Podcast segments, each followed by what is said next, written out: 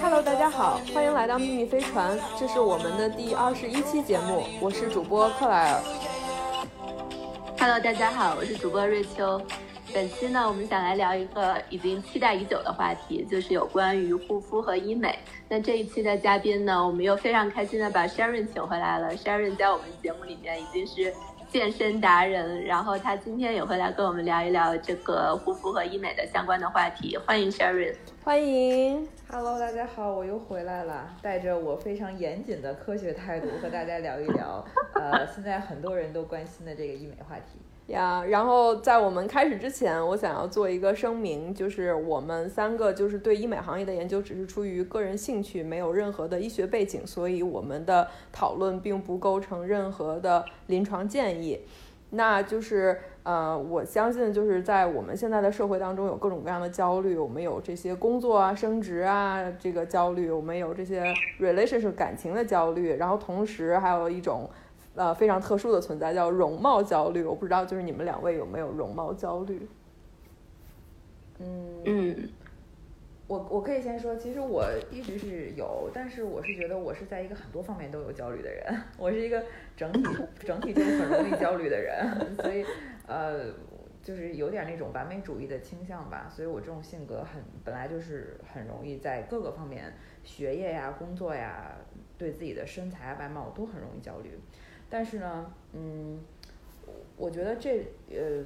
随着年龄的增长，可能过去这几年会越变越好，就没有小的时候或者二十出头的时候那么焦虑啊。但是之前的时候可能就是呃特别焦虑，而且我觉得尤其是现在社交媒体还有小红书的存在，呃，遍地都是美女。对，就是小红书跟社交媒体，还有什么在美国就是 Instagram，就是就是加加剧了人们的容貌焦虑。然后后来我还知道，就是我这节目一开始就开始引引引 引引那个 quote 东西了。就是欧洲有一个国家是瑞士还是瑞典，就是他现在颁了一条法律，就是说如果在 ins Instagram 上面发那个照片，如果这个照片是被修过图的，就是你必须要放一个 note，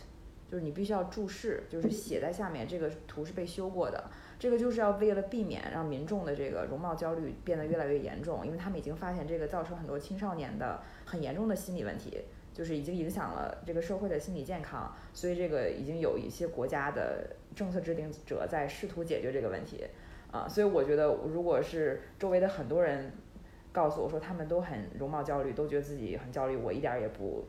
惊讶，我觉得这是一个非常正常的事情，而且这个有时候在绝大多数情况下也不是我们自己的错，很多时候是很多很多因素造成的。嗯嗯，有道理。瑞秋呢？嗯，我也有。我觉得大家在这个时代里面多多少少都会有点容貌焦虑吧。嗯，然后我觉得这个焦虑的来源，就焦虑的事情是随着不同的年龄阶段不一样的。比如说我小的时候可能更焦虑身材，然后更焦虑。是不是白呀什么的？因为我本来那个就不白，比较黑什么的。然后，但是随着我年龄大了一点之后，我就觉得这些对我来说都不是事儿了。然后就开始焦虑自己是不是看起来没有气色。尤其是到了三十岁之后，我觉得有一点感受我还挺明显。我不知道你们俩有没有，就是如果前一天晚上没睡好，第二天真的会写在脸上，就感觉整个人倒不至于说那么邪乎，整个脸垮了什么倒也没有，但就看起来整个人非常的疲惫，然后。后甚至有的时候去上班，然后同事啊什么，他们也会说你今天怎么看起来这么没精神？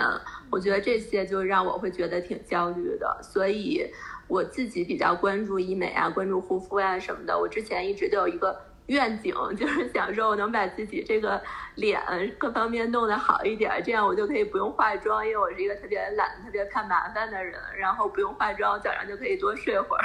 我之前本来是一直有这个目标，但是我发现这是一动态的过程，因为人的容貌也在变化，而且你对自己的要求会也会变化，所以永远不可能把自己。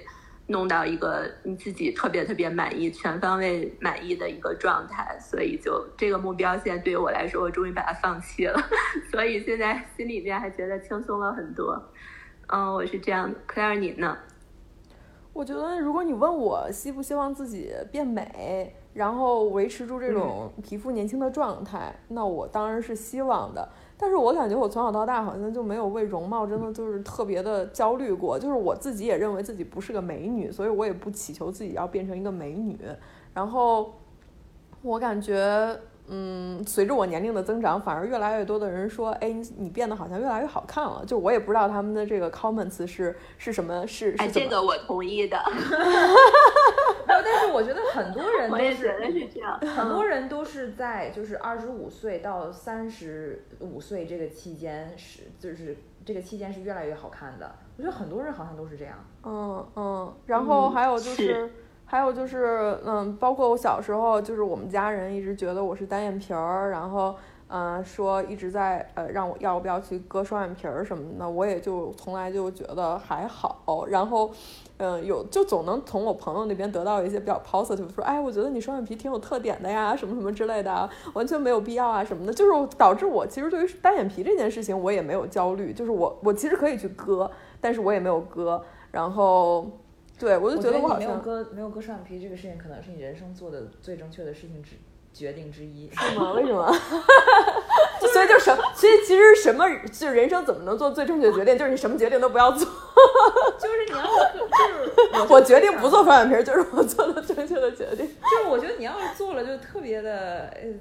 我也不知道，我觉得就没有你的特色了。嗯，就我朋友都这么说，你看，就是他们对我都特别的包容，就导致我也没什么容貌焦虑。而且重点是你得这么想，万一就是你碰到一个就是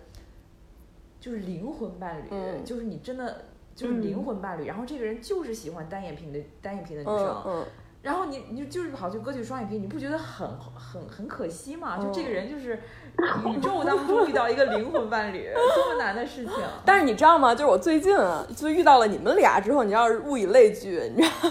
人以群分。然后在你们俩的影响下，我现在开始有一点了。就比如说，天天我现在就会关注，哎，我自己就是就是抬头的时候纹路啊什么的，我觉得这个东西特别 bother 我。然后还有就是我的脸会会在乎，哎，我是不是有点往下垂？我应该怎么办？对，其实我我也会，就我不焦虑，但是我会去想办法，说，哎，我应该做点什么东西，去使使自己维持一个年轻的状态啊。那还好，我觉得你还是算是算是比较相对健康的心态。嗯嗯嗯嗯，非常健康了。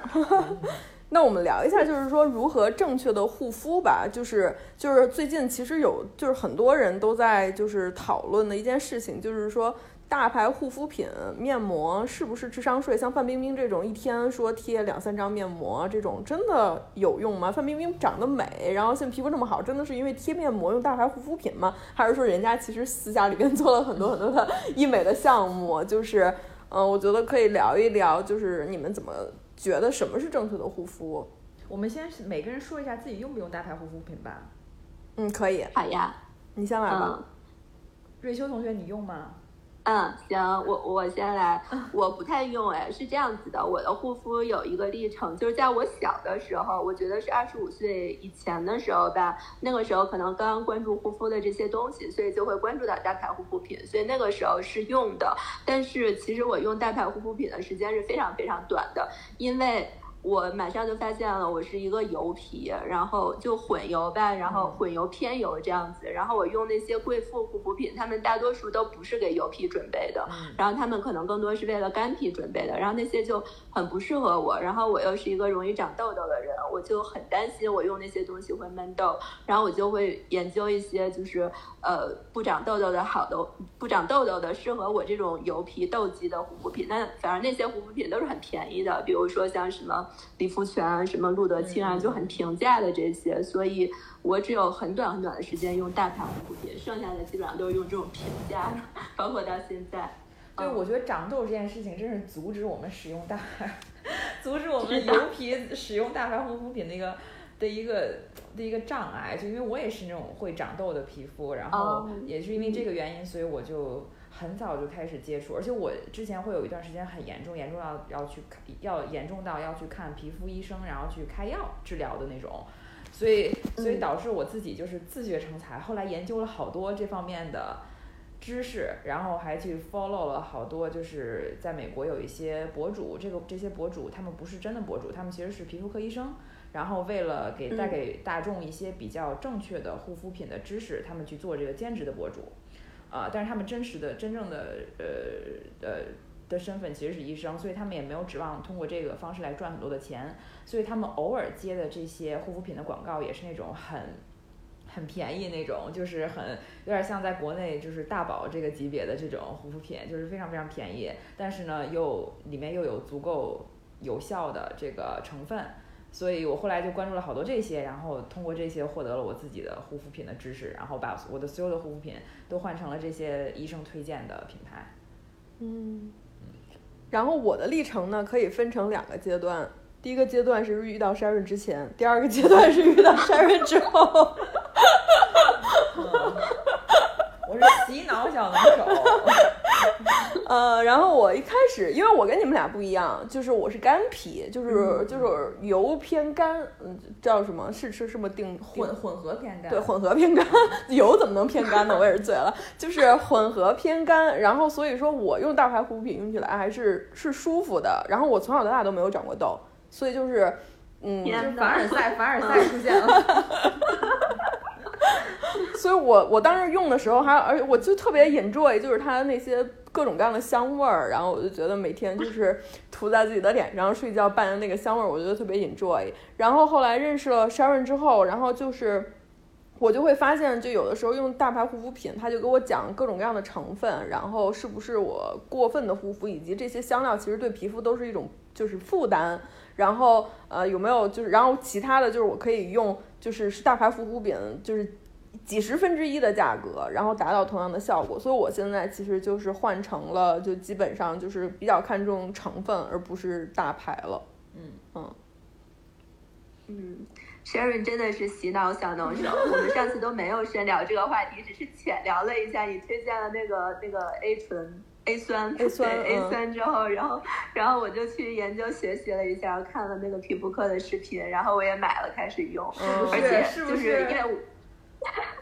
对，而且我发现那个真的是非常的省事儿。对于我这种油皮来说，我是城墙皮，就我基本上用什么东西都不会过敏。对，所以说我用那个很快很快就建立了耐受，然后我就开始，我发现这非常简单。我每天晚上就是用面霜，然后混合这个直接涂一下就好了。其他那种什么用大牌护肤品，因为他们很多都是一层一层的，然后我就觉得太麻烦了。我现在每天护肤花两秒钟，觉得特别。我跟你说，瑞秋同学，等你过二十年之后，长得跟现在还一样的时候，你要回来。感谢我好吗？当年是我把你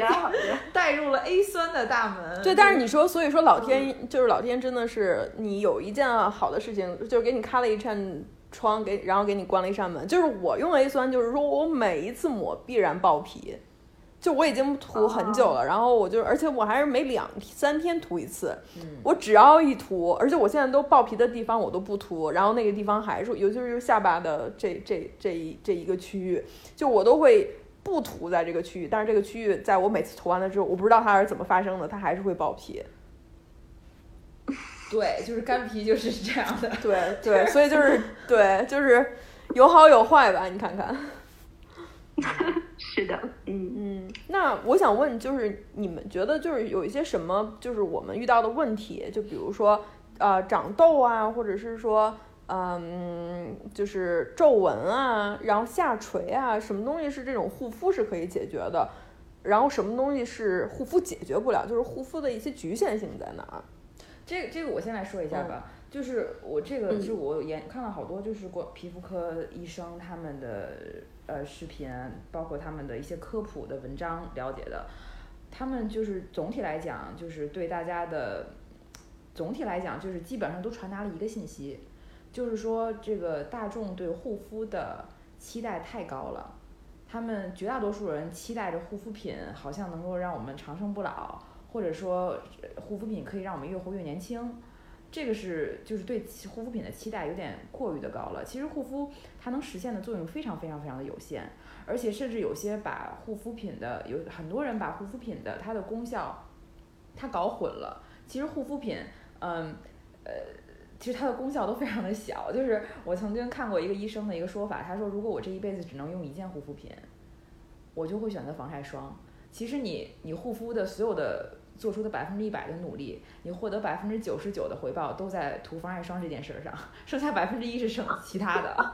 基本上就是这么一件事儿。就是呃，你在往脸上涂的所有的什么精华液，你的什么乳液，什么所谓的某些成分，嗯，它其实除了 A 酸啊，A 酸是真的可以有有数据显示它可以深入到你的真皮真皮层，改变你的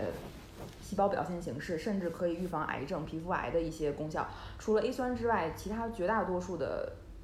这些成分是很难很难被皮肤吸收的，它就是浮在皮肤表面上。因为我们的皮肤要知道，它的功效就是让别的东西不要进入到我们的身体里，这是皮肤的作用。它存在的意义就是在于不要让外界的一些什么细菌啊，呃，各种的什么病毒啊，什么不应该进入我们身体的东西进入到我们的身体，这是它存在的意义。所以，如果我们随便涂点东西，它就能进入到我们的皮肤，那我就证明我们这个皮肤是损坏了，就是就不应该是这样的。所以我们涂涂抹抹这些东西，其实说实话，百分之九十九是心理心理安慰，涂一个心理安慰。什么东西是真的不是涂心理安慰的呢？真的是防晒霜。防晒霜是很多人呃很忽视的一点，他们觉得好像我把所有的钱都花在花在护肤上，精力去研究这些大牌护肤品啊，研究涂哪些能够什么抗老啊。真的，如果你去聊，跟一些皮肤科医生聊，他们才会告诉你说，这个世界上没有一瓶护肤品，没有一瓶就是乳液可以让你涂的东西是真的是让你可以，呃，就是让你同一直不老的。如果一定要说有一罐东西的话，它就是防晒霜，就是嗯，就是防晒霜，就越如果如果是真的去跟皮肤科医生聊过，你就会知道，就每一个皮肤科医生都会跟你强调，比如说，呃，每天出门不管阴天太阳，呃，不管什么天气，一定要涂防晒霜。然后至少要两三个小时要补涂一次，其实就光这一点就很难很难有人能做到，就甚至很多医生他自己都做不到。每几个小时要补一次？每每两三个小时要补一次。两个小时？那真的做不到，真的没有人能做到。这些医生，有些医生他自己都说，说后来他已经不不跟病人说每两三个小时要补一次了，因为他就觉得这个太难实现了。他就说，他说你至少做到一天中午的时候补一次吧。比如说你早上出门前，然后中午补一次，然后这样的话一天至少就比如说四五个小时补一次。他说你即便能做到这个，你已经超过这个世界上百分之九十九点九的人。所以我觉得很多人呃对护肤品的的知识还局限于就是说哦。我百分之九十九的精力用来护肤，用来什么敷面膜啊，研究什么精华液啊什么，然后百分之一的精力用来就哦，我要去海边啦，我涂个防晒霜。嗯。但这个就是完全就是本末倒置的行为，你应该花百分之九十九的精力，呃，花在护肤上，就是花在那个就是涂防晒霜上，就是比如说你躲太阳，怎么躲太阳？比如说什么应该什么时候戴帽子，什么时候戴墨镜，然后尽量在太阳特别毒的时候就是。不要出门，就这些方式是真正是躲太阳，是才能真的让你保持年轻更长时间的唯一一个方法，真的是只有躲太阳这一个方法。嗯，对，这就是嗯，那就是听起来就是说护肤其实并不能解决所有的问题，然后包括就是即使你防晒，你也会有皱纹啊，或者是下垂啊这些出现，就是说那我们。呃，什么问题？就是说，你觉得可以通过医美来解决呢？嗯，皱纹可以用医美来解决，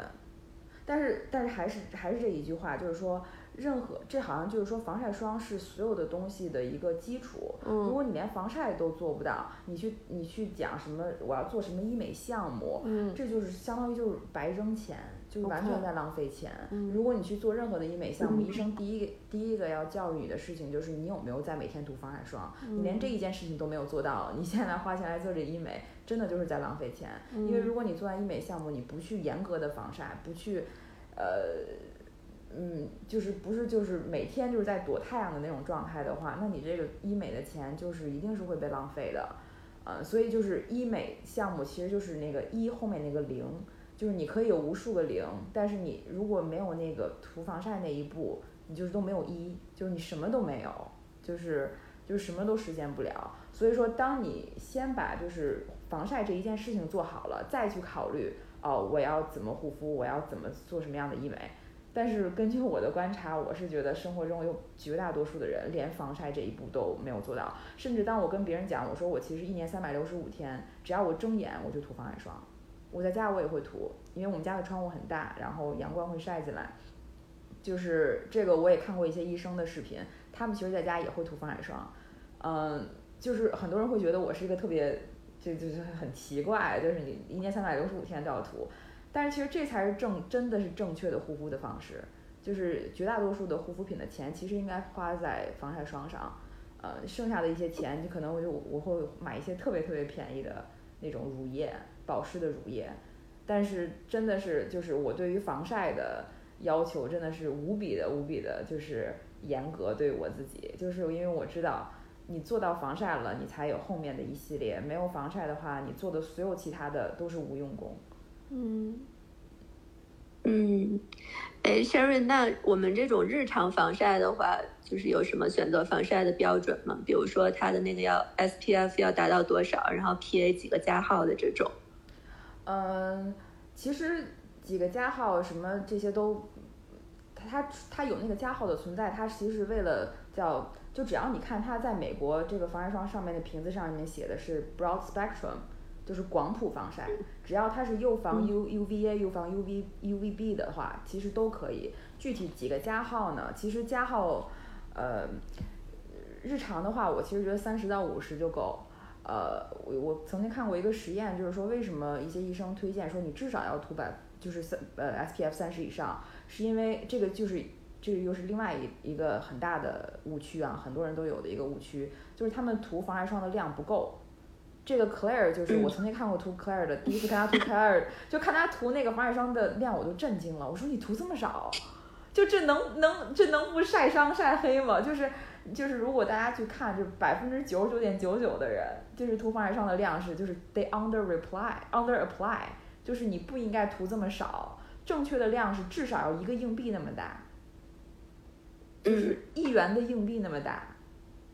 就是你想象一下那个硬币是多大，然后你就这个就至少至少要一个硬币那么大，然后但是很多人就是那种涂一点点，然后因为他觉得涂多了就很油，对，就不舒服。但是它只有涂多了才管用，大家 see reality，这就是为什么百分之九十九点九的人防晒是根本没有做到位，他们才还在去想什么护肤啊、医美啊，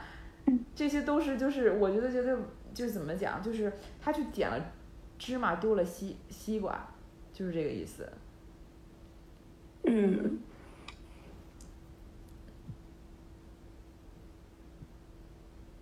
嗯，还有什么要说的？刚才，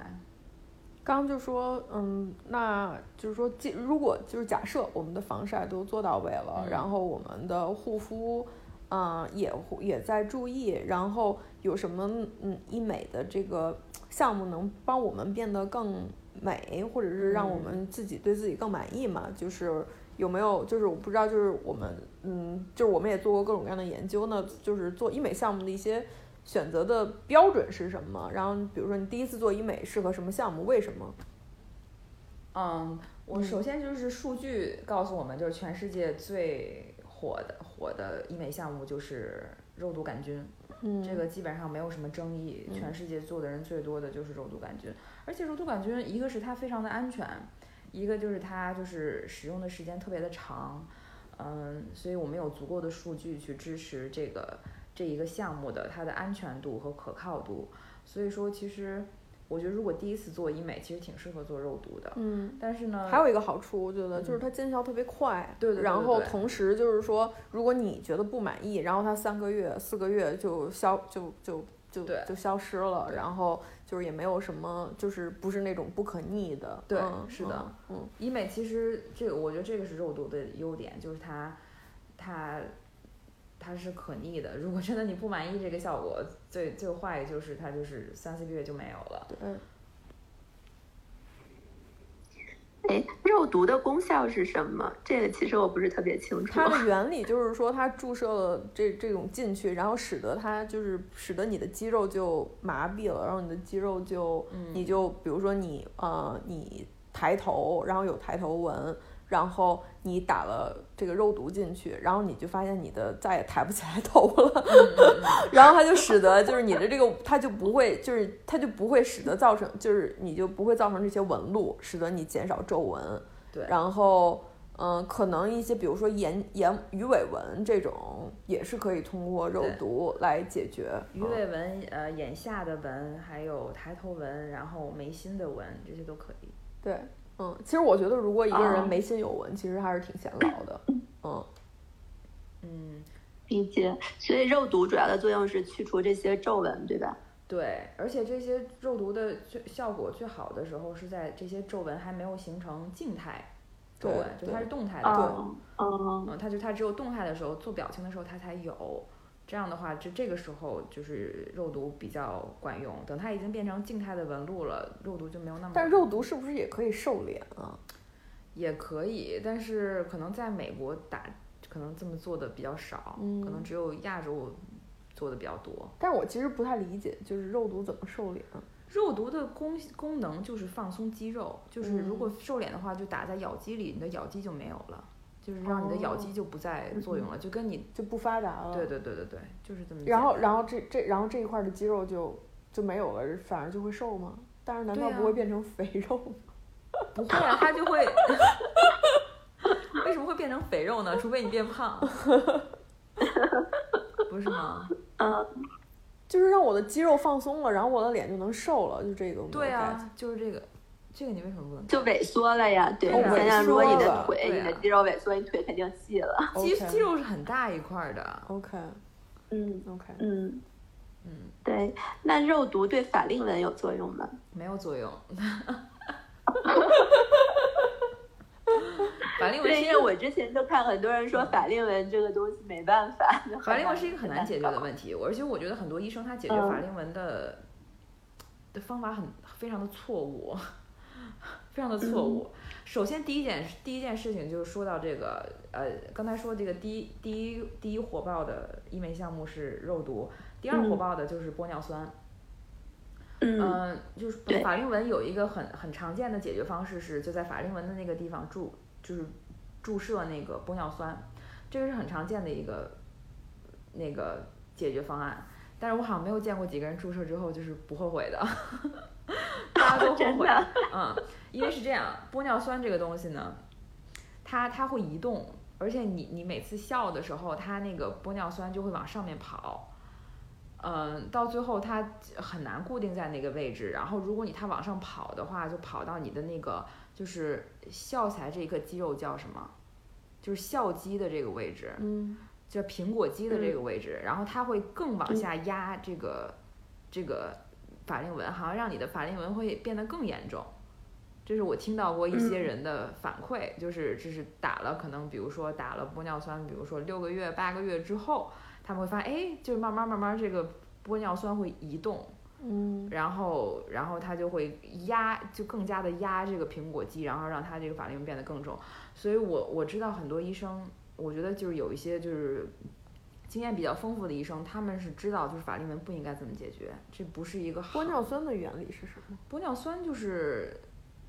玻尿酸它就是一个有大分子玻尿酸，有小分子玻尿酸。嗯首先，玻尿酸是我们人体就存在的一个物质，就我们身体里就有，嗯我们皮肤里面就有玻尿酸。嗯然后它也可以外用，就是涂在脸上当一个保湿的，嗯然后也可以打到我们的身体里，打到身体里就是你身体本来就有这个东西，所以嗯就是很很自然的一个存在，它很很少人会有对它过敏的这个有排异的的这个这个结果，因为我们身体里就有这个东西，嗯所以它总体而言也是很也是很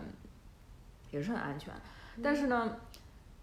但是玻尿酸，我觉得很多人对这个玻尿酸不了解的，就是它的它的风险。嗯就是玻尿酸其实是一个一旦出现问题会出现大问题的一个医美项目，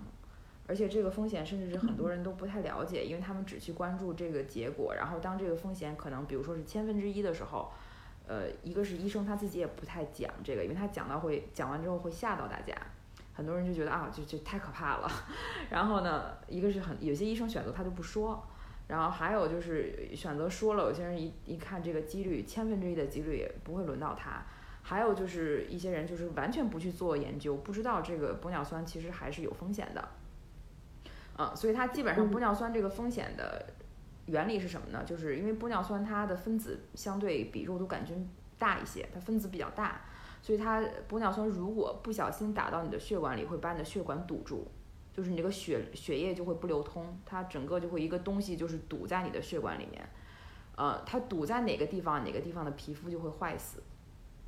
就是这个地方就没有血了，你就想这个就它就会变发黑，就这个皮肤组织就坏掉了，因为这个地方没有供血了。那你想象一下，如果这个地方它它这个这个这个是在是真实发生过的案例哈，就是这个玻尿酸它它被打打进到呃，尤其是打在那个眉心这个区域，它它会不小心打到那个血管里面，然后那个血管是流到眼球的后面的，它就失明了，因为他的眼睛就失去了供血，然后这个失明的案例几乎是不可逆的，目前还没有哪个案例说是打玻尿酸失明之后给救回来的。可能极少数有一两个那种，因为玻尿酸它的原理是它有一个溶解酶，就是如果一旦它把你的打进去把你的血管堵住，你可以马上打那个溶解酶，它就溶掉了，在你的血管里就溶掉了，这样你的血血液又畅通了，这样就给你救回来。这个是他们他们这医生怎么去救这个皮肤坏死，就是这样。如果他一旦发现不小心打到血管里面了，他这个有经验的医生是能看出来的。他马上有一些措施，他马上手边就应该有溶解酶。每一个打玻尿酸的医生手边必须有溶解酶，不然这是很危险的事情。就是呃，打进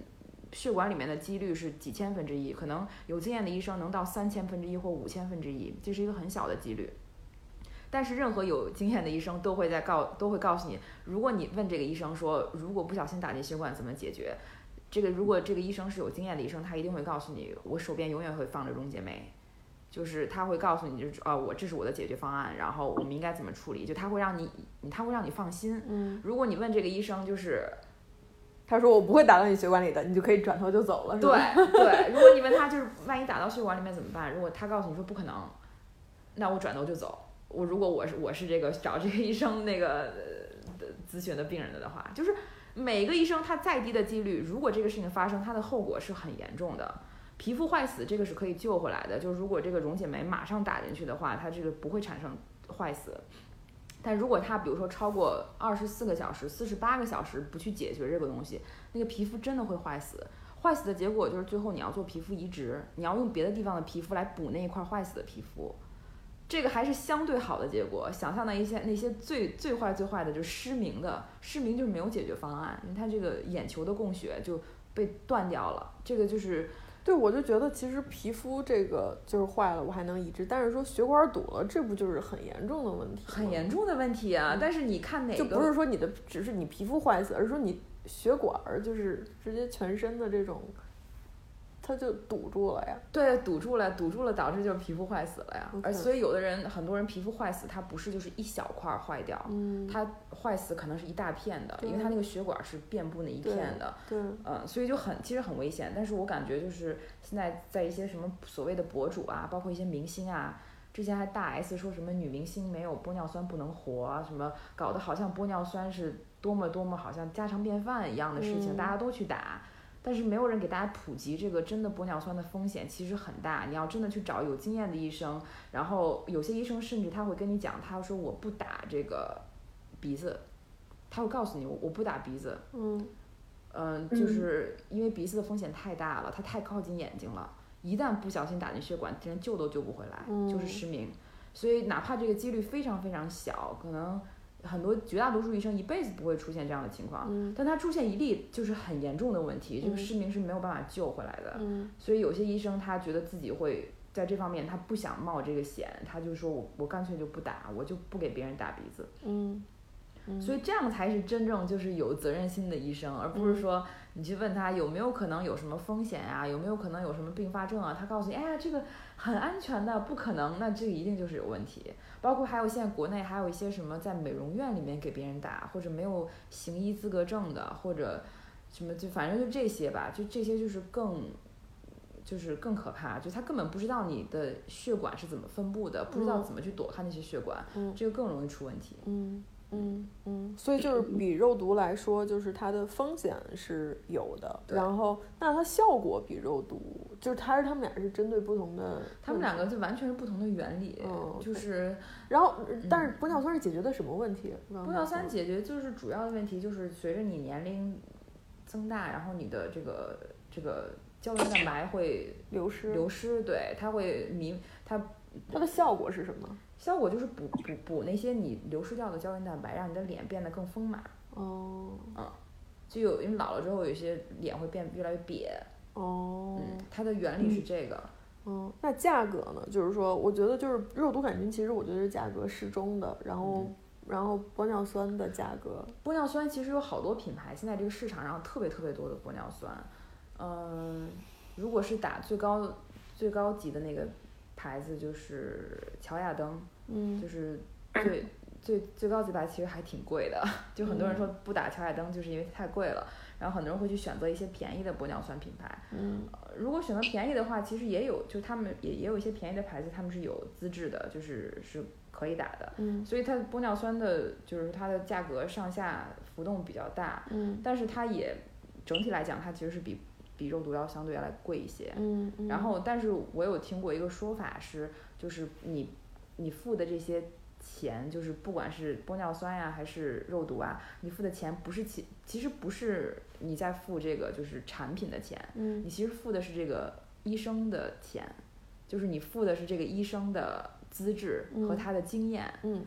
不是说可能真的说你说你制造这个玻尿酸花真的要花有些有时候要上万人民币打打打一点点玻尿酸，嗯。你真的要花这么多钱来制造这个产品吗？可能它它的成本很低很低。但是呢，因为嗯。要医生来，真的是要有经验的医生来操作，你嗯付的这个钱是他们医生的经验和他们的资质，确保你不不出现问题。嗯嗯。嗯，那就是说，那呃，就是说，我们有一些就是就相当于适合这种初级玩家，第一开始比较适合做的项目，那就适合高级玩家，就是做医美适合什么项目？因为我其实经常听到什么超声刀啊、热玛吉啊、微针啊、水光针啊这些。就你觉得就是不是比较适合，就是对自己有一定的了解，然后对医美有一定的了解再去探索的，还是也比较适合初级玩家？我其实我是不，我其实不觉得医美里面有高级玩家和初级玩家哦。这种 区分。嗯，很多人就是只做过一个医美，但人家做的就是所谓的高级玩玩家的这种，比如说超声刀啊或者热玛吉啊嗯。这种，所以这也、这这也很难说哪种是高级玩家，哪嗯种是初级玩家。嗯。但是我觉我那我们的，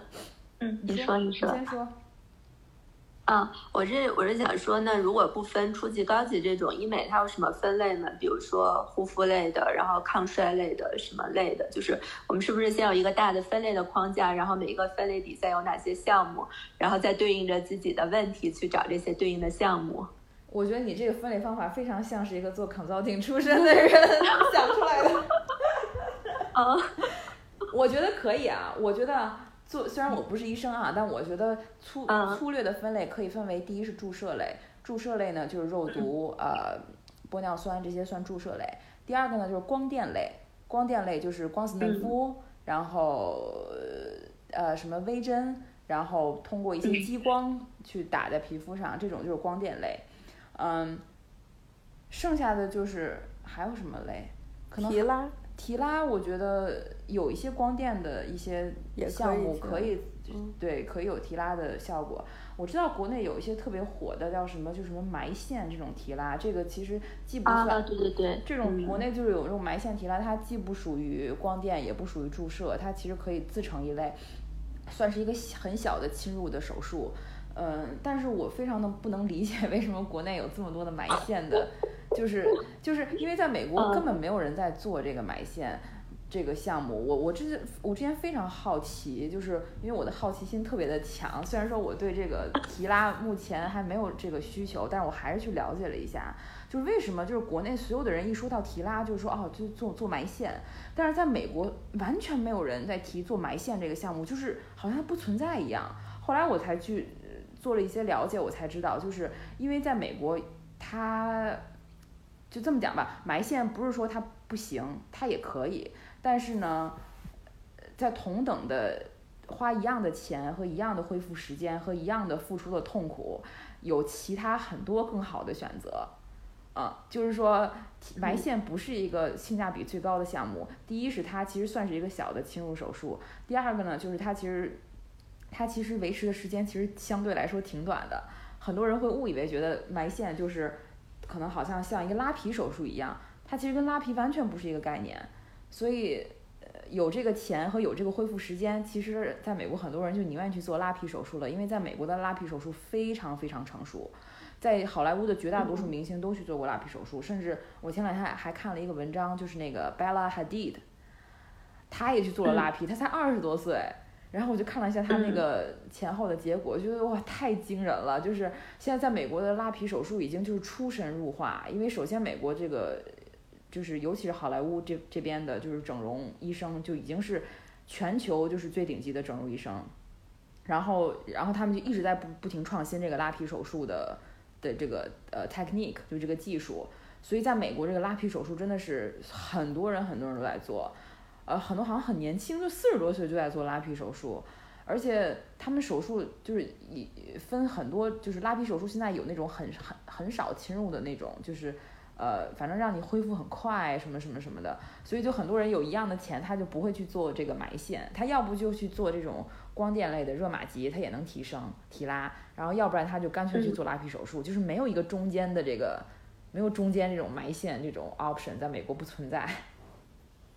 嗯，那光子嫩肤、热玛吉这种就是光电类的，嗯，就是他们各自的特点是什么？嗯，光子嫩肤就是完全就是存在于皮肤，它根本都不是一个侵入性的，嗯，然后它只能解决一些就是皮肤的，就是怎么讲色斑啊，嗯，然后让你肤色更均匀啊，就只能解决一些这种很很表面的问题。嗯，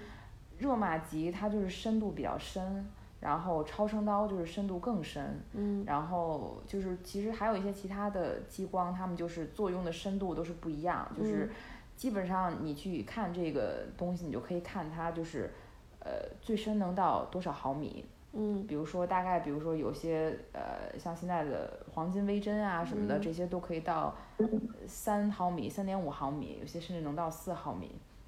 然后再深可能就是要热玛吉，然后再深就是。这个这个超声刀，超声刀就已经到了筋膜层，嗯，所以，对，其实就是看这个它作用的深度。那是说我选择越深越好吗？就是我在选的时候，我应该怎么样？有什么样的选标准呢？我适合什么样的项目？我觉得不是，我觉得不是越深越好，因为我曾经看过一些案例，说就是有些人他做热玛吉或者超声刀，尤其是超声刀，超声刀它是一个能做作用到筋膜层的一个项目，它深度非常的深。我曾经听说过有这种案例，就是有一个人好像每年做一次超声刀，然后前两次效果都非常好，然后做完之后整个脸就上去了，然后他后来就来做第三次的时候，做完之后整个脸就垮了，嗯，然后整个就完全整个人就垮，彻底就垮了，他非常百思不得其解，但是他也没有办法呀，他做完之后脸垮了，他只能去做手术，就做那个提拉手术，嗯，后来这个医生说说你知道吗？说我做手术的时候要打开之后，他看到他那个筋膜。比别人的厚度只有别人的三分之一那么厚，就是说，天呐，对，就是就是有些人的这这不知道，这只是个例啊，这是那只是那一个人的案例，就是那个医生的说的案例，就是说，我觉得我的 take away 就是说，每个人对于这种光电就非常侵入性非常深的这种项目的反应是非常不一样的，有可能有的人天生就是筋膜它比较薄。就是如果你再去一直去打这个超声刀，它作用这么深，可能到最后你的筋膜就会越来越薄。嗯，每个人的反应不一样，就这个个体差异特别的大，所以就是我个人的感受就是对这个医美项目一定要有一些敬畏之心，不要觉得好像大家都在做医美，好像做个热玛吉我就能年轻五岁，大家都做都没有什么事物，那我也做，我就觉得做这些医美项目，哪怕它再安全，我觉得一定要对这些项目有敬畏之心，这就为什么就是。呃，很多人像都不太了解，比如说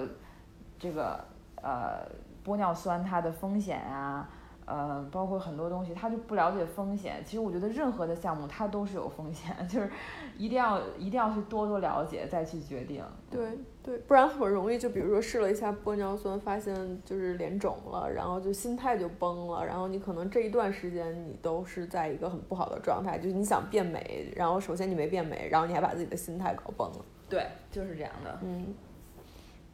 嗯，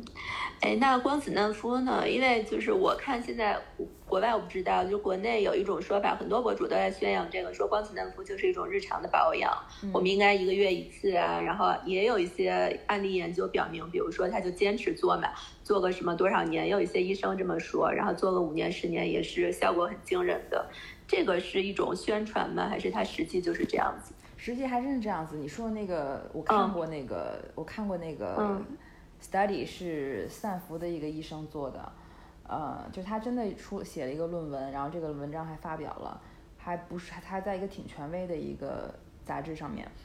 他大概的意思就是说，长期的去让一群人，比如说每每三个月打一次，然后可能连续打个五年、十年，一直在打，然后去放就是他五年、十年之前的照片，跟他五年、十年之后的照片做个对比，然后人去看，就几乎没有衰，完全没有任何衰老的痕迹。就是其实是是真是真的有这样的，是真的有这样的研究。可能一个月打一次，我觉得可能有一点点多，但是我。对，但是我看他们说每三个月打一次，好像做那个实验，实验设计是三个月打一次还是六个月打一次来着？反正就是我觉得三到六个月打一次应该是没有问题的，因为它是有就是，呃，至少我有看到过，就是有斯坦福的医生做过这个研究，就是它是长期来讲是安全的。嗯嗯，光子嫩肤和微针的区别是什么？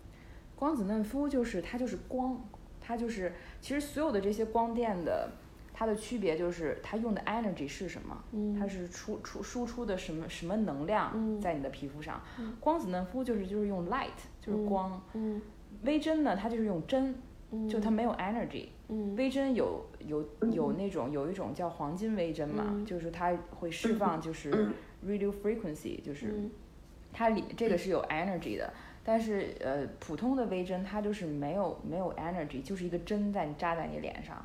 然后通过这个来造成一些很小的伤口，然后通过这些伤口让你的皮肤自己产生胶原蛋白，在它修复的时候自己会产生胶原蛋白，所以它是不同的机制，不同的原理。嗯，哎，说到黄金微针，我想跟你们分享一下，我之前做过一次黄金微针，真的太疼了，就是它那种疼是我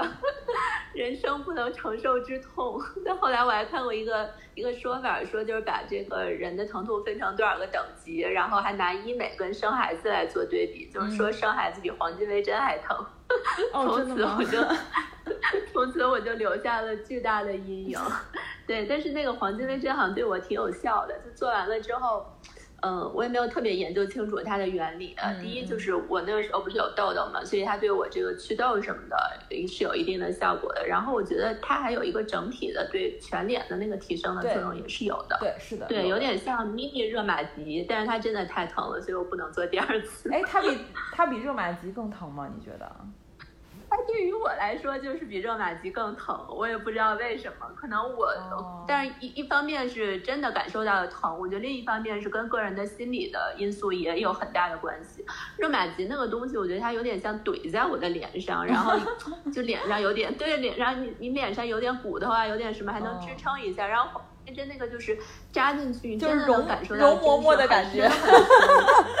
对对对，就那个针在你的皮肤里很深很深，然后就是那种心理上的感觉，我也没办法面对。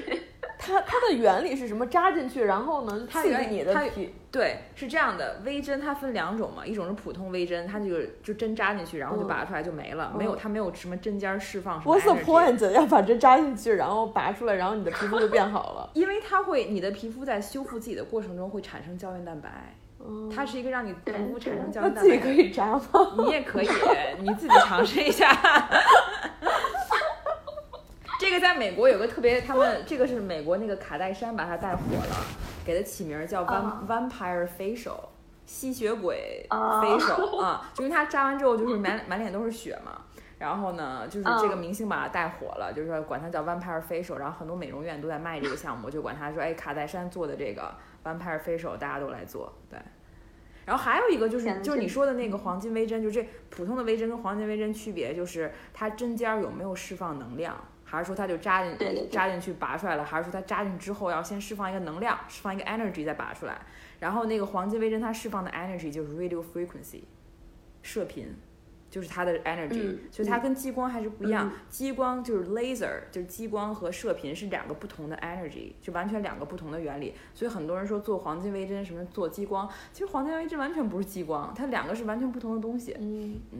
嗯嗯。嗯，哪个更安全一点？当然是，当然是射频了。射频没有色沉的风险，任何东西只要是涉及激光，我们东亚人我们都是有色沉，就是色素沉淀的风险，就会反黑一段时间。但是射频为什么在亚洲国家这么火？就是因为我们相对于白人来说，是色频就是色沉的风险更大，但是因为基就是这个射频的原理，导致我们不太容易会产生色，就它的色沉的风险非常低，所以对于我们来说比较安全。但是缺点就像 Rachel 说的，它巨疼，就是巨疼。对，我也做过，然后我我是一个就黄金微针，我是一个我自我认为忍疼能力非常非常强的人。嗯，我我我曾经做过非常疼的项目，就是所有人都坐着哭着出来，我是唯一一个没有哭的人，啊，就是 笑到最后的人。对，就是真的是，我个人认为我是一个对疼痛忍耐度非常高的人，但是我做完哪个项目来着？呃，那个项目是一个其实是一个激光，叫什么？叫 Plasma，但这个激光已经有点被淘汰了，就是这个现在市面上有很多比它就是更好的，没有那么疼的激光出来了。嗯，对，然后但是对，反正就是那个就是，但是所以我做完那个之后，我就觉得我的忍疼能力特别强，然后我就非常勇敢的去尝试了黄金微针。然后做完之后，我就、我就觉得哇小菜一碟儿是吗？黄金微针没有黄黄金微针对我也不是小菜一碟，就是是疼。对，也是疼，而且我是我觉得我已经是一个非常能忍疼的人了，我都觉得哇，这真的太疼了。就是你要让我再来，我得做好做一下心理准备，做一下心理建设，就是我不知道能不能接受，但是我已经是一个很很能忍的了。而而且他当时那个医生，他他说我当时他是他知道这个项目特别疼，他买了市面上最好最贵的那个麻药。嗯，就是嗯就是涂抹的那种麻药嘛，嗯就是那个白白的敷在你脸上麻药。他说他妈，他说你知道这一罐儿好像有多少钱？我忘了多少钱了。他就说这个市面上最贵最好的麻药了，就是因为这个项目太疼了。嗯，然后他就跟我说这个麻药多么多么好，然后真的他那个麻药的功效，我真的麻到抹到你脸上，我嘴就舌头都麻了，他就这就这么强，就是感觉好像就非常强那种其实都不能说话，大舌头。没有说话还是能说话，但是就是你能感觉到你舌头都是麻了。嗯，就是它真的，麻的嗯它真的很，它真的很强的那种，就是呃麻醉的效果，到最后我都疼的不行。你想那你们觉得值得吗？我觉得不是很值得。不是，我觉得这样，就是如果你一年，你一年能愿意忍，因为它是有一些提提拉紧致的效果，嗯就是让你预防你的脸下垂啊，嗯然后预防就让你的脸变得很紧。嗯如果你觉得你一年可以接受这个项目，一年做一次是 OK 的。嗯就如果你觉得你可以一年接受疼那么一次，嗯。然后那你就去做那一次。那我问题来了，就是有没有什么项目，就是我可以就是没有那么疼，然后效果又比较好，然后做完了之后就是不是有 down time 嘛，然后 down time 又比较短一点，就是我。因为我们还是需要，就是可能就是周末啊，然后休息一下，然后周一就开始就可以工作的那种，就不会就是脸就变得肿啊，或者是怎么样？有没有这种项目？然后价格又相对适中的，或者是 criteria 非常多。Rachel，你你有你觉得有吗？你研究过吗？我我没有特别研究过，但是我有一个实际的体感的，我强烈推荐一下，能满足 Q 以上所有要求。哦，什么就是就是那个刷酸加上打 AOPT，就是超光子。我不知道超光子在美国流不流行，在国内现在很流行，因为它也是光子的一种嘛。但是它好像它的原理是啥？就是国内有一种说法叫全模式，就是说比普通的光子光子嫩肤的这个效果更多吧，更多元化。然后呢，呃，因为我是一个痘痘肌嘛，所以就我用那个，而且我最近一段时间，前一段时间我已经不长痘了，但最近一段时间有点长痘，所以我去刷酸，然后当时那医生给我建议了说，刷酸配上这个超光子一起打，然后我打了，现在是这个做了第二次，就刷酸加上超光子一起，第一次完了之后，那个效果真的是非常惊人，就我自己能看到，然后别人也能看到，然后它是当时就有一个及时的效果，后来就过了那么大概三五天之后，这个效果就越来越好。然后我去上班的时候，所有同事都跟我说，他说：“哎，你最近皮肤怎么这么好？”我觉得这个是，但但是它有可能也有一个问题是后面的效果好像会减弱，因为我做完第二次之后，效果就没有第一次那么惊艳。但第一次真的是我做过的一个最惊艳的一个组合的项目了，哎，那你觉得可能是？刷酸，那你觉得更多嗯，来自于刷刷酸就有皮肤光滑，更多是来自于刷酸，还是更多来自于就是效果更多来自于刷酸，还是更多来自于那个光嗯子呀？我觉得是他们两个的搭配，因为前面几次我单刷酸我也做了，它是有一个平滑的作用，就是对痘痘可能会有一一些比较好的作用嘛，而且整个的肤色也有那么一点点提亮，然后有这种平滑肌肤的效果。然后但是就是它的效果没有搭配超光子这么好，嗯，而且它不疼，就是这个超光子完全不疼，我觉得它打在我脸上甚至还没有光子嫩肤疼，光子嫩肤还有那种扎扎刺刺的那种感觉，然后这个就。非常舒服，简直可以说。然后完了之后，它也没有任何的这个其他的副作用啊，然后脸上也没有其他的什么那个变变，可能是打完了，即使有一点点红，但马上就没有了。对，那你觉得那个超光子，你觉得那个超光子也有提拉紧致的作用吗？还是它还是说它更多作用于就是皮肤表面的那种？它就是皮肤表面，它好像没有什么提拉紧致的作用。我上次也问了医生，然后我说这个所谓的全模式里有没有一种模式是提拉紧致的？然后他说也有一点，但是他但是他给我重点打的还是说就是对于那个皮肤的效果，并不是提拉紧致这块。OK，那我可以跟你分享一个我在美国发现的这个。这个项目，这个其实也算是光子嫩肤的一种，因为光子嫩肤就是一个很大的 family，它下面有好多不同的机器嘛。然后我做的这个叫，它英文简称叫 BBL，就是 Broadband Light，它是美国就是硅谷这边一家激光公司叫 Cyton，Cyton 是一个很大的激光厂家，就是它生产的就在那个斯坦福旁边，所以他们跟斯坦福的医学院合作做了好多这个研究。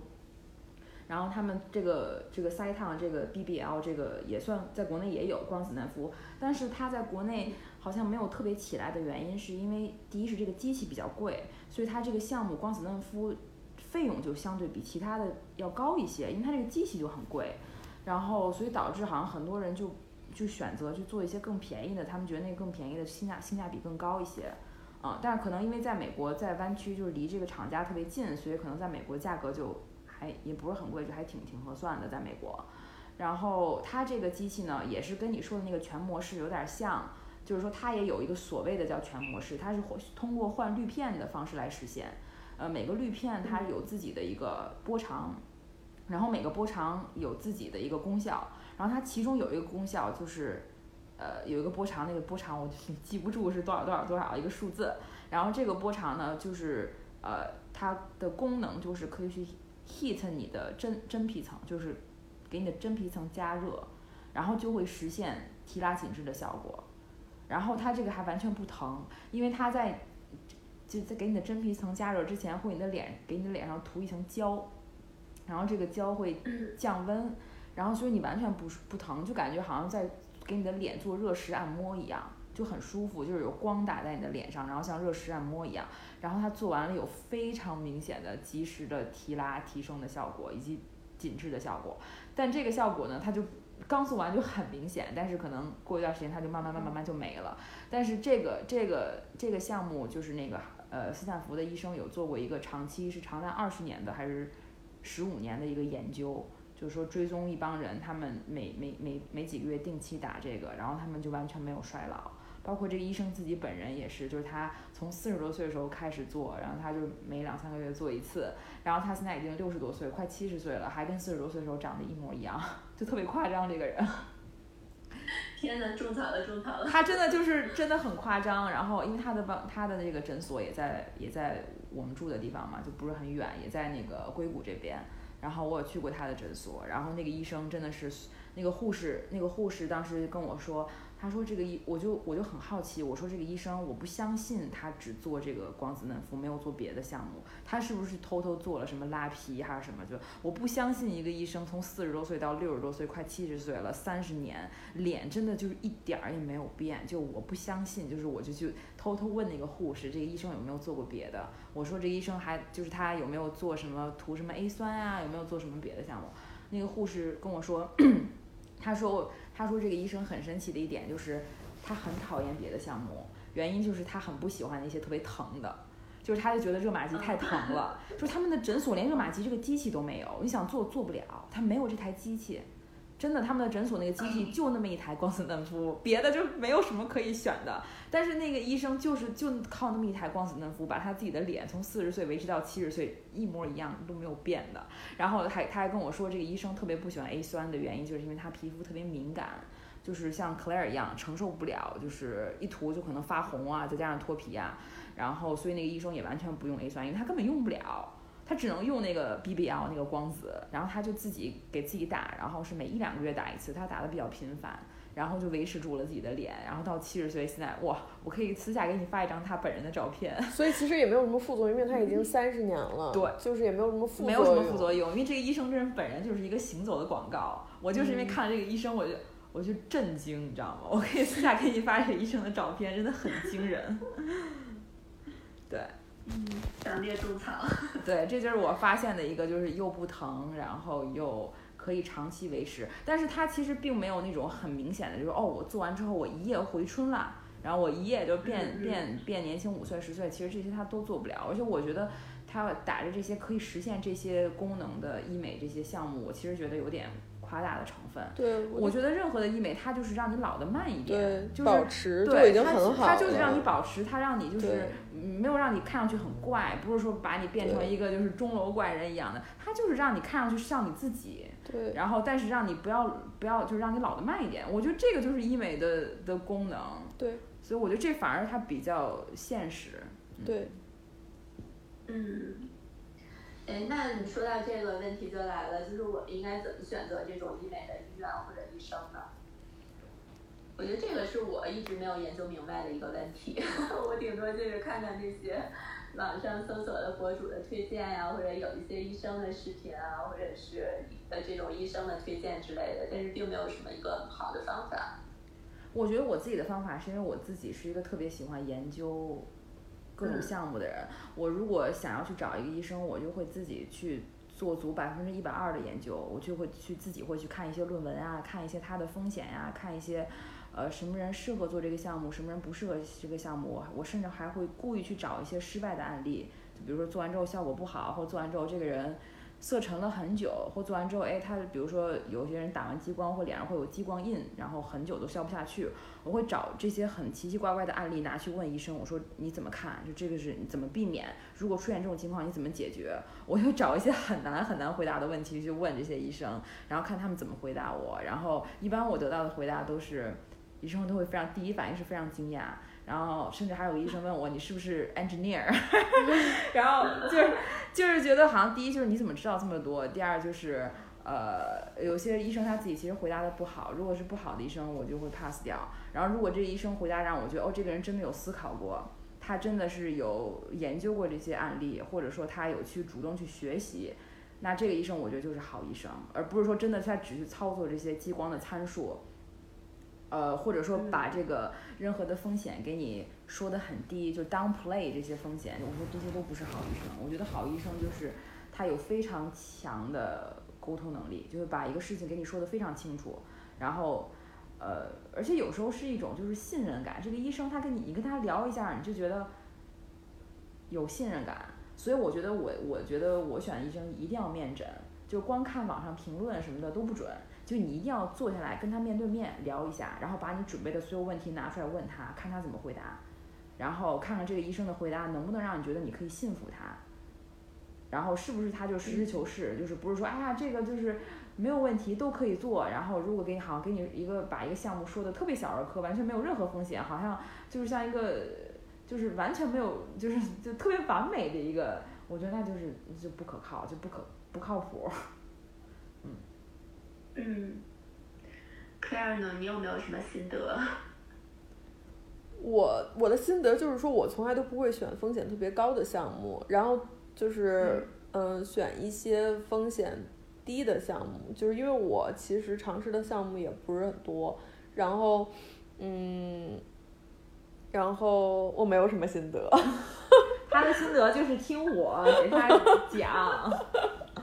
啊，对对对，这我也是我之前运的方式，就我希望能找到一个在这方面比较权威的，然后我也比较信任的人，然后就看他的推荐。呃，对，就说到这个，在国内现在我觉得有一个事情还挺有风险的，我不知道你们有没有关注，就是有越来越多的博主他们会做这种医美的团购，然后带货，就直播带货，然后什么包括其他的这个医美的团，然后他们有这种模式，就是说，嗯，他跟这种机构合作呢，这个机构呢，它是一个相当于一个平台的中介，然后这个平台它就会跟很多很多的医美的机构或者医院有这种合作，然后它这个平台上面你可以选不同的机构，你也可以选不同的呃项目吧。但是这个带货的医美博主呢，他所呃跟跟这个机构合作的，它有点像是一个大礼包，然后你买了一个大礼包，你也不知道你可能会里面会包含哪些那个医院，然后它可能给你有一个选项的 list，你还要再做很多功课从里面去选。我觉得这个还是挺有风险的，因为就有点像开盲盒的那种感觉，而且它所有的来源都来自于这个医美博主把这个东西说的多么多多么好。比如说现在流行你们刚才说的玻尿酸啊，什么流行光子嫩肤啊，然后他就把这些做成一个套餐，搞成一个大礼包，然后这些项目给你混在一起。然后那等于就是，就大家完全听了他们的推荐，也没有研究明白，然后就去买这种大礼包，然后甚至你都不知道你开的这个盲盒，你你所对应后面的这个机构到底是什么机构？那当然也不可能去选医生了。但是这个现在在国内非常非常流行，就这种带医美团购的方式。所以这是无知者无畏嘛？就是就觉得，嗯，我你说的这个团购这些帖子，我之前有点进去看过。哦，我点进去看过之后，真的是，就是我看完之后真的很生气，就是很多博主真的是张嘴说，张嘴在说瞎话，真的，就是他就是说什么这个是什么什么什么什么，比如说黄金微针，我之前看到很多在团购黄金微针的，就说这个这个机器这个厂家是业界目前最好的机器，我心想你懂什么叫好吗？就是首先这个机器，就是他真的是张嘴就来，然后完全说的就是一派胡言，我真的是觉得非常。我是绝对绝对第一，我绝对绝对不会不可能在国内做这个团购的，而且我也建议任何听，就是我不建议任何人去参加这个团购，就是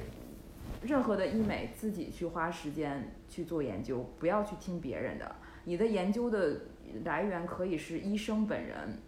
你也可以是那种就是自己去看一些论文，看这个机器的厂家，对比好几个厂家，就这些厂家都有自己的官网。然后你有很多渠道去获得这个信息，不要从一个博主，从一个什么都不懂、没有任何医学背景的博主去获得这些信息，真的非常非常不准确。我就看国内，就包括我有一次看这个黄金微针的团购，他真的就是，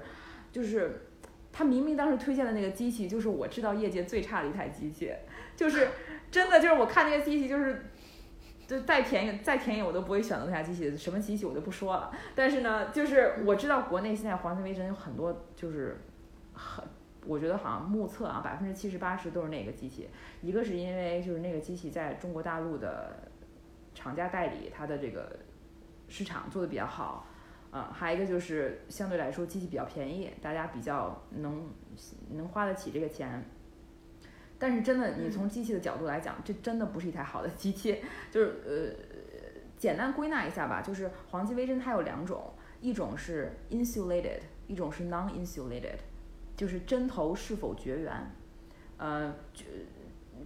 一个最简单的例子就是说，这个针是针尖扎进你的皮肤之后释放能量，还是在扎进皮肤的同时就释放能量，就就这么一个区别。然后，其实这个市面上，如果你一定要定义一个好，什么是最好的机器？其实针尖绝缘，就是针尖头绝缘的机器才是最好的机器，因为它所有的能量是没有浪费在皮肤表皮。它没有说一边进针它就一边释放能量，它是进针已经进到了你的真皮层，然后在真皮层的时候再释放能量，所以它的能量没有被浪费。如果你一定要定义一个好，这个才是业界的好。但是很多人就他在做黄金微针之前，他根本就没有去了解，就是说黄金微针有这两种，你做做完之后，你知道你自己做的是哪种吗？很多人我觉得 insulated versus non-insulated，我觉得很多人他根本没有去了解。然后他就一味的听这个博主说啊，这个是什么最好的机器？你请他定一下什么是好，好吗？就是这个好是非常主观、非常 subjective。嗯，就是我觉得我是一定不会去听信一个博主的，就是评论来来决定我要不要做一个。我一定是去看他自己的官网，包括绝大多数这个正规的厂家，他自己官网会发一些他自己的 paper，他们有自己的论文，所有的医美的机器在上市之前都要做自己的研究，他们都有合作的医生做研究，自己去看一下他的研究，他会写的很清楚啊，他们这个原理是什么的，他们还会讲他们跟他们的 competitor，他们跟他们的竞争对手的区别在哪里，这些信息在很多地方都可以找到，不要去，不要去就是听一个没有任何经验的一个医美博主的内容，嗯，这个是我的总结。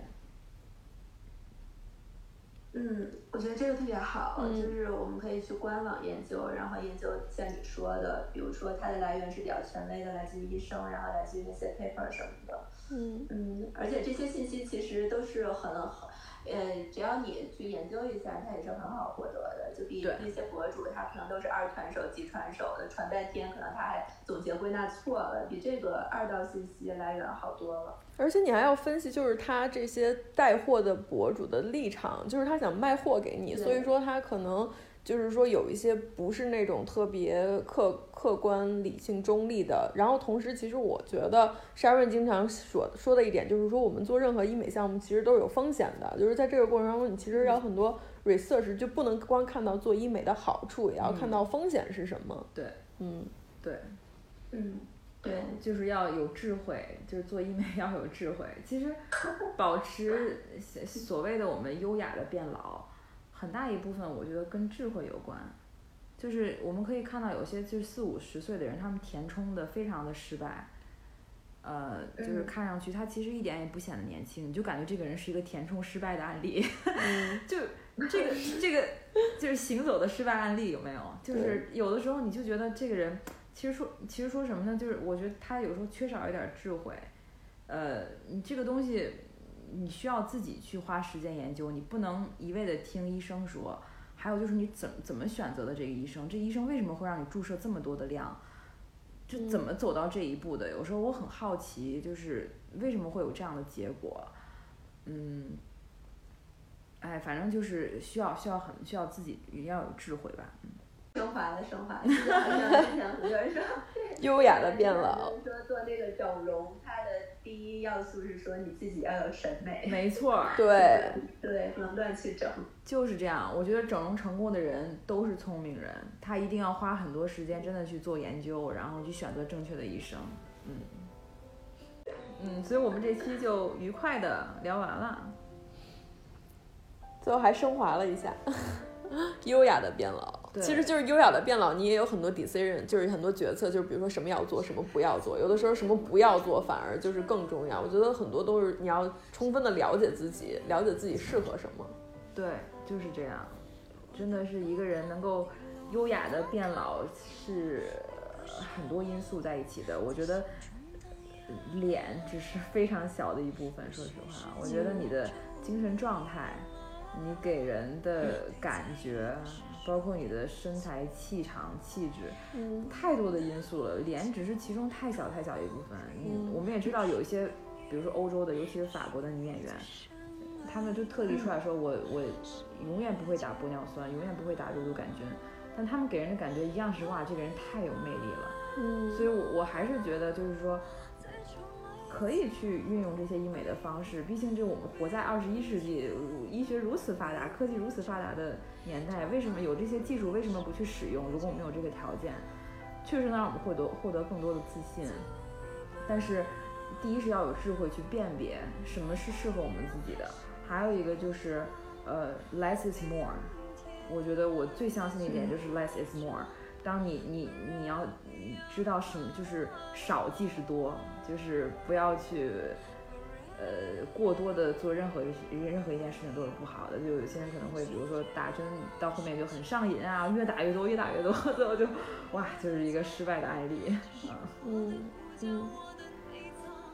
总之，医美还是有好处的。就比如说，它真的就是，比如说我的抬头纹真的非常 bother 我，就每一次拍照，每一次照镜子，我都我都会觉得，那我就打一下肉毒杆菌，它真的就不再 bother 我了，而且也不是很贵，然后也不用 recover 的时间。然后，但是我一开始确实就是说会有量，我不知道自己适合多少。他也是逐渐学，一开始医生觉得他根据他的经验要给你打这么多，其实你根本就不需要这么多。但是你就可以在这个过程中慢慢学习，慢慢跟他交流。然后就我觉得勇敢的说出你的看法，然后跟医生坦诚的交流，这些东西都都非常重要。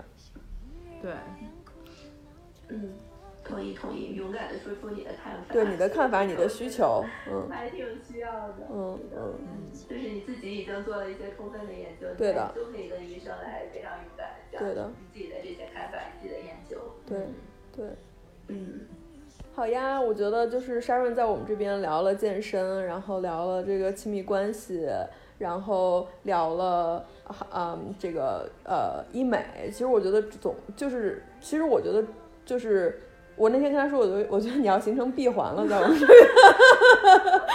就是一个女人怎么样有拥有很好的状态，有好的亲密关系，有好的这个这个这个容貌，然后好的身材，其实我觉得整个人的状态就会非常好。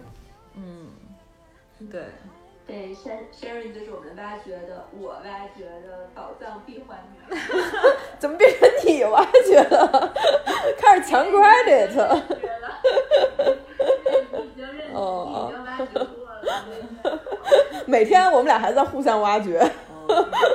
未来未来也许能挖掘出来更新的东西。对，肯定会有的，你这种一直持续研究的人。